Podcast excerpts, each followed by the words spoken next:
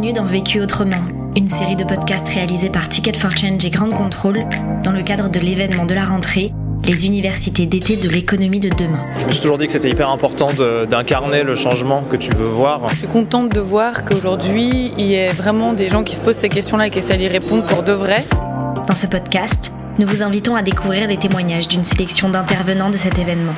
Avec Vécu autrement, nous vous proposons de ne pas attendre un éventuel monde d'après, mais d'agir aujourd'hui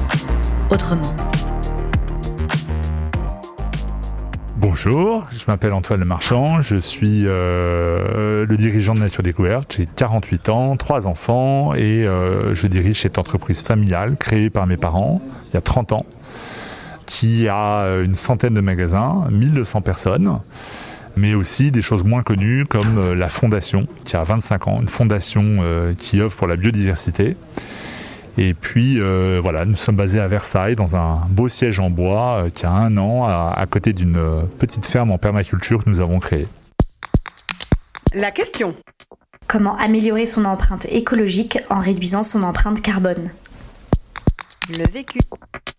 Alors je vais vous parler de comment on améliore notre empreinte carbone. C'était un sujet qui était euh, méconnu euh, jusqu'en 2007 chez nous, année où on a décidé d'avoir une comptable carbone à plein temps.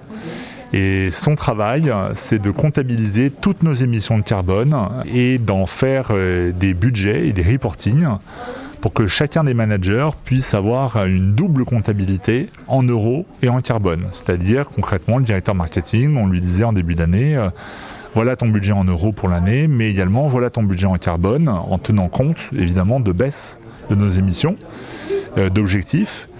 Et en fonction de ces baisses d'objectifs, euh, on arrivait à donner des primes ou pas à nos managers.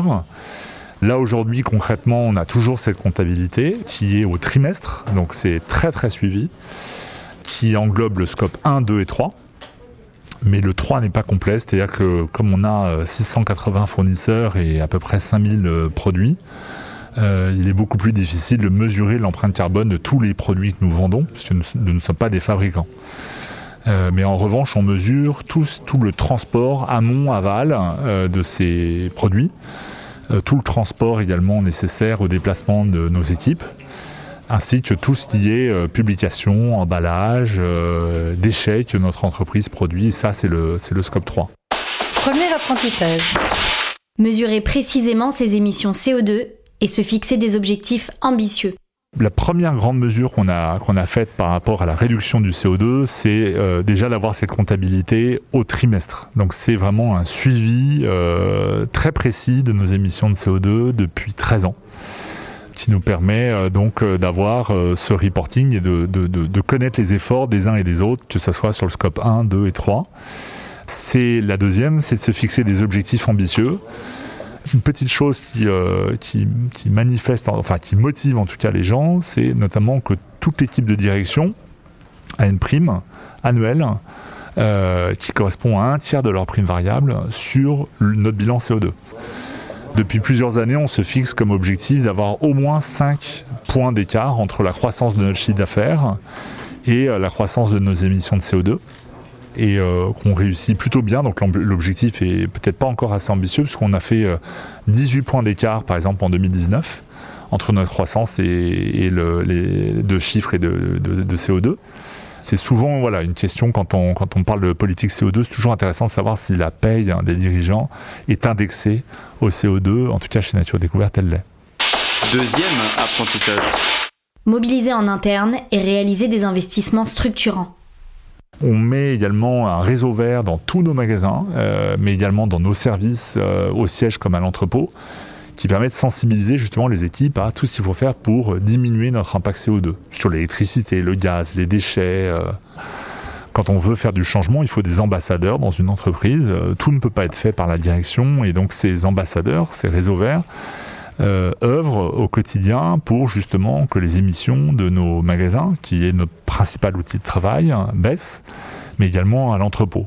Donc ce sont eux, par exemple, qui nous ont euh, permis de convertir les magasins, euh, ça, a eu un énorme impact, à du relamping. Donc on a refait toutes les lampes, tout l'éclairage de nos, de nos magasins, qui a un gros budget financier ça a été un programme à peu près de 400 000 euros sur trois ans. De refaire tout l'éclairage de nos magasins en LED, et ce qui permet de dégager beaucoup moins de CO2, de consommer moins d'électricité, mais c'est un investissement conséquent au démarrage. Aujourd'hui, c'est un relamping permet du, jour au lendemain de, de baisser de 20% nos émissions de CO2, mais encore une fois, c'est un, investissement. Nos équipes entrepôts, par exemple, ce qui a beaucoup baissé, c'est par exemple de passer au biogaz. Euh, parce que tout le chauffage de l'entrepôt était au gaz classique, hein, conventionnel. Le biogaz, c'est la méthanisation de déchets. Et eh bien ça, ça permet de baisser à peu près 30% du jour au lendemain euh, nos émissions de CO2 euh, liées au chauffage d'une grosse unité qui est l'entrepôt de Trappes. Ensuite, on a fait encore un gros investissement euh, pour baisser nos bilans, c'est qu'on a changé de siège euh, pour se rapprocher d'une gare. Euh, donc on a 140 personnes qui travaillent au siège, qui prenaient tout le temps leur, voiture pour venir travailler, et même si c'était des hybrides, émettaient quand même pas mal de CO2. on avait 80% des gens qui venaient avec leur voiture. Là aujourd'hui, on a complètement inversé la tendance, c'est que 20% pour venir travailler au siège de Versailles qui est près d'une gare et qui permet aux gens de prendre que des transports en commun ou quasiment que des transports en commun. Et notamment aussi dans un siège qui est complètement écologique, en bois, avec récupération de pluie, panneaux solaires, et donc qui permet de réduire notre bilan carbone à l'utilisation du siège, mais également à la construction, puisque euh, un, siège, euh, notre siège émet euh, dix 10 fois moins de CO2 par mètre carré à sa construction qu'un siège euh, conventionnel. Voilà. Et puis le dernier point, bah, c'est une fondation, le dernier euh, gros euh, driver pour changer et infléchir ces émissions de CO2, c'est qu'on a une fondation qui fait du mécénat. Elle vit de l'équivalent à peu près de 15% de notre résultat net chaque année. Elle finance beaucoup de projets sur la biodiversité. Et de plus en plus, on finance des projets et biodiversité et réduction du CO2. Donc typiquement, euh, c'est des projets qui permettent euh, euh, d'aider des forêts à gagner en biodiversité.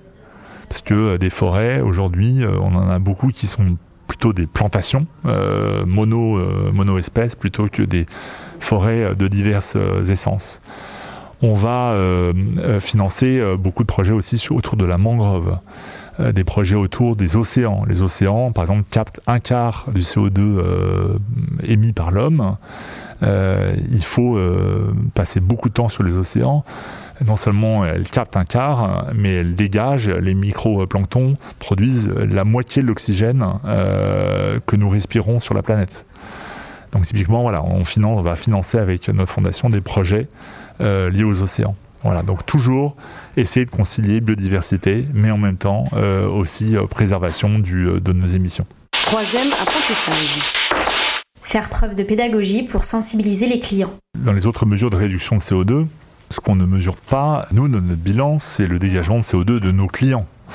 Donc en fait, ce qui est intéressant, c'est en revanche de financer la pédagogie pour euh, sensibiliser les gens au gaz à effet de serre. Comprendre que, euh, par exemple, en France, un Français, son bilan moyen, c'est à peu près 12, euh, 12 euh, kilos par, euh, par an d'équivalent CO2. Mais par exemple, prendre un Paris-New York, bah, vous augmentez votre bilan tout de suite de 2,5 à 3 kilos uniquement en prenant ce, long courrier. Donc vous, vous, changez sensiblement votre bilan en prenant l'avion. Donc on, passe pas mal de temps, comme maintenant on a à peu près un million de personnes qui nous suivent sur nos réseaux sociaux, en newsletter ou autre on a l'habitude de dire que nos magasins, c'est aussi un média. Donc on n'est pas là uniquement pour vendre. Euh, les gens achètent euh, chez nous en moyenne euh, deux à trois fois par an, c'est pas beaucoup. mais par contre, viennent plus souvent nous visiter, lire un bouquin, s'asseoir, prendre un thé et autres. Et on aime beaucoup passer du temps aussi à leur parler de nos associations, mais surtout aussi de leur parler du CO2. Pourquoi? Parce que euh, le dérèglement climatique, c'est le combat numéro un, c'est la certitude qu'on va avoir, c'est que on va avoir nos fameux degrés euh, de température en plus dans les années à venir, et qu'aujourd'hui, euh, notre trajectoire de, réduction est encore très très molle. Et pour avoir une trajectoire forte, il faut que tout le monde soit mobilisé un des enjeux, euh, un des enjeux quand on fait la pédagogie à nos clients et quand on change les critères de, les critères de nos produits de provenance ou de matériaux ou autres, c'est est-ce que le client va suivre en termes d'achat? Est-ce que euh, le prix qui est un peu plus élevé, euh, si on fait par exemple des doudous en coton euh, bio, ce qui est le cas, on a décidé du jour au lendemain de passer toutes nos gammes en, coton bio ou, ou le fait d'acheter par exemple tous nos consommables qui sont des produits bio, bah, forcément ça coûte un peu plus cher. Est-ce que le client va suivre? Alors souvent on a des sondages qui nous disent oui oui bien sûr on va suivre, il n'y a pas de problème. Puis après la réalité c'est que la sensibilité au prix est très forte beaucoup en France. On nous parle beaucoup de pouvoir d'achat, de réduction de prix, de prix barré, de promo. Et, euh, donc euh, nous, on, pense qu'en fait la meilleure manière de, faire que le client euh, accepte de payer un peu plus cher, c'est faire de la pédagogie, c'est le tirer vers le haut. C'est aussi vendre des livres. Nous, on a quasiment 20% de notre chiffre d'affaires, c'est du livre, et c'est souvent du livre pédagogique pour justement que le client ait l'éducation et se disent qu'il faut acheter moins mais mieux, qu'il faut faire des choix aussi, euh, pas acheter euh, forcément tout. Je pense que l'épisode du, Covid permet à tout le monde de, voilà, de se poser ces questions, de se dire ce virus mondial, est-ce qu'il remet un peu en cause ma manière de, vivre? Est-ce que j'ai besoin de consommer absolument pour exister Et c'est plutôt une bonne chose. L'autre question la question qui se pose, euh, et que je me pose en tout cas aujourd'hui, c'est déjà comment arriver à, compléter ce scope 3 de tous ces produits dont nous n'arrivons pas forcément à mesurer leur empreinte carbone? Quand vous avez 680 euh, fournisseurs, c'est très complexe d'aller voir chacun des fournisseurs, de leur dire ah, calcule-moi l'émission à la production, mais aussi à l'utilisation des produits que tu me vends. Tant vous dire que beaucoup de ces fournisseurs, il y a des petites PME qui ne peuvent pas se payer euh, un comptable euh, CO2 euh, qui fait tout ce travail avec un référentiel qui changera d'un fournisseur à l'autre. Donc c'est extrêmement compliqué. Donc il y a plein de méthodes aujourd'hui, des méthodes par exemple de conversion du prix des produits vers un coût CO2 qui est assez imparfaite. voilà, donc ça c'est déjà la première question, c'est comment on complète le scope 3 en plus des transports amont, aval que nous mesurons euh, déjà.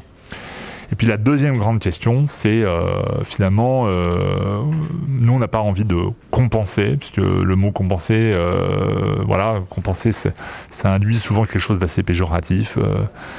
quand je fais un régime, bah, je compense avec parfois un bon pain au chocolat ou un bon gâteau ou c'est l'effet rebond, par exemple des gens qui changent leur énergie euh, en plus renouvelable et qui mettent euh, toutes les lumières de leur maison parce qu'ils disent ah bah c'est maintenant ça émet moins de CO2 donc euh, je vais faire le château de Versailles avec ma, ma maison. Donc on préfère parler de contribution. Donc comment fait-on pour les 6700 tonnes aujourd'hui que nous émettons sur les scopes que nous mesurons? Si nous les convertissons en euros, aujourd'hui le prix de la tonne est à peu près à 25 euros, euh, certains disent que c'est trop bas, euh, mais en tout cas c'est le prix du marché. Eh bien, si je fais ça, on arrive à 180 euh, 000 euros. Qu'est-ce que je fais de ces 180 000 euros? Dans quoi j'investis? Et donc, dans les questions, c'est comment je répartis? On, sait à peu près ce qu'on a envie de faire, mais comment on va répartir en pourcentage? On veut répartir, et la première chose, c'est faire toujours cette pédagogie auprès de nos clients pour réduire leur empreinte CO2. Donc toujours, vous avez aussi un rôle. Il n'y a pas que les entreprises ou, le président Macron qui doit faire des efforts, euh, vous aussi. Euh, la deuxième chose, c'est euh, financer, donner une partie de cet argent à la fondation pour qu'elle finance ces projets dont je vous parlais, mangroves, océans, forêts, qui sont des puits de carbone. Mais en tout cas, c'est toujours orientation puits de carbone. La troisième euh, chose, c'est euh, d'améliorer euh, constamment notre, notre bilan carbone et savoir si par exemple les 5 points d'écart, c'est une bonne stratégie, est-ce que c'est suffisant? Donc on veut travailler avec des grands du carbone que sont Carbone 4 ou autres pour encore et toujours améliorer ce bilan carbone et surtout les trajectoires que nous pouvons prendre pour être neutre totalement en 2030 comme euh, nous nous sommes engagés à le faire, euh, à l'instar de toutes les Bicorp, puisque nous sommes la première Bicorp en France. Et il faut que nous soyons neutres en 2030. Donc euh, là, ça peut paraître loin, mais c'est 10 ans où il va falloir qu'on ait une stratégie très précise pour ça. Voilà, donc concrètement, voilà les questions qu'on se pose. On sait à peu près ce que nous voulons financer, mais on ne sait pas encore, pour prendre des pourcentages ou des camemberts, comment répartir les choses. Vécu autrement, un podcast réalisé par Ticket for Change et Grande Contrôle dans le cadre des universités d'été de l'économie de demain. Aux côtés de notre intervenant, c'était des centaines d'acteurs de changement qui étaient présents à cet événement pour ne pas attendre un éventuel monde d'après, mais agir aujourd'hui autrement. On vous en fait découvrir quelques-uns. Comme on fait partie euh, des acteurs de l'économie sociale et solidaire, bah, c'était intéressant de rencontrer des acteurs un peu plus grands et un peu plus gros que nous, et puis surtout de s'informer sur toute la pratique euh, de tout ce qui existe autour euh, de l'économie sociale et solidaire.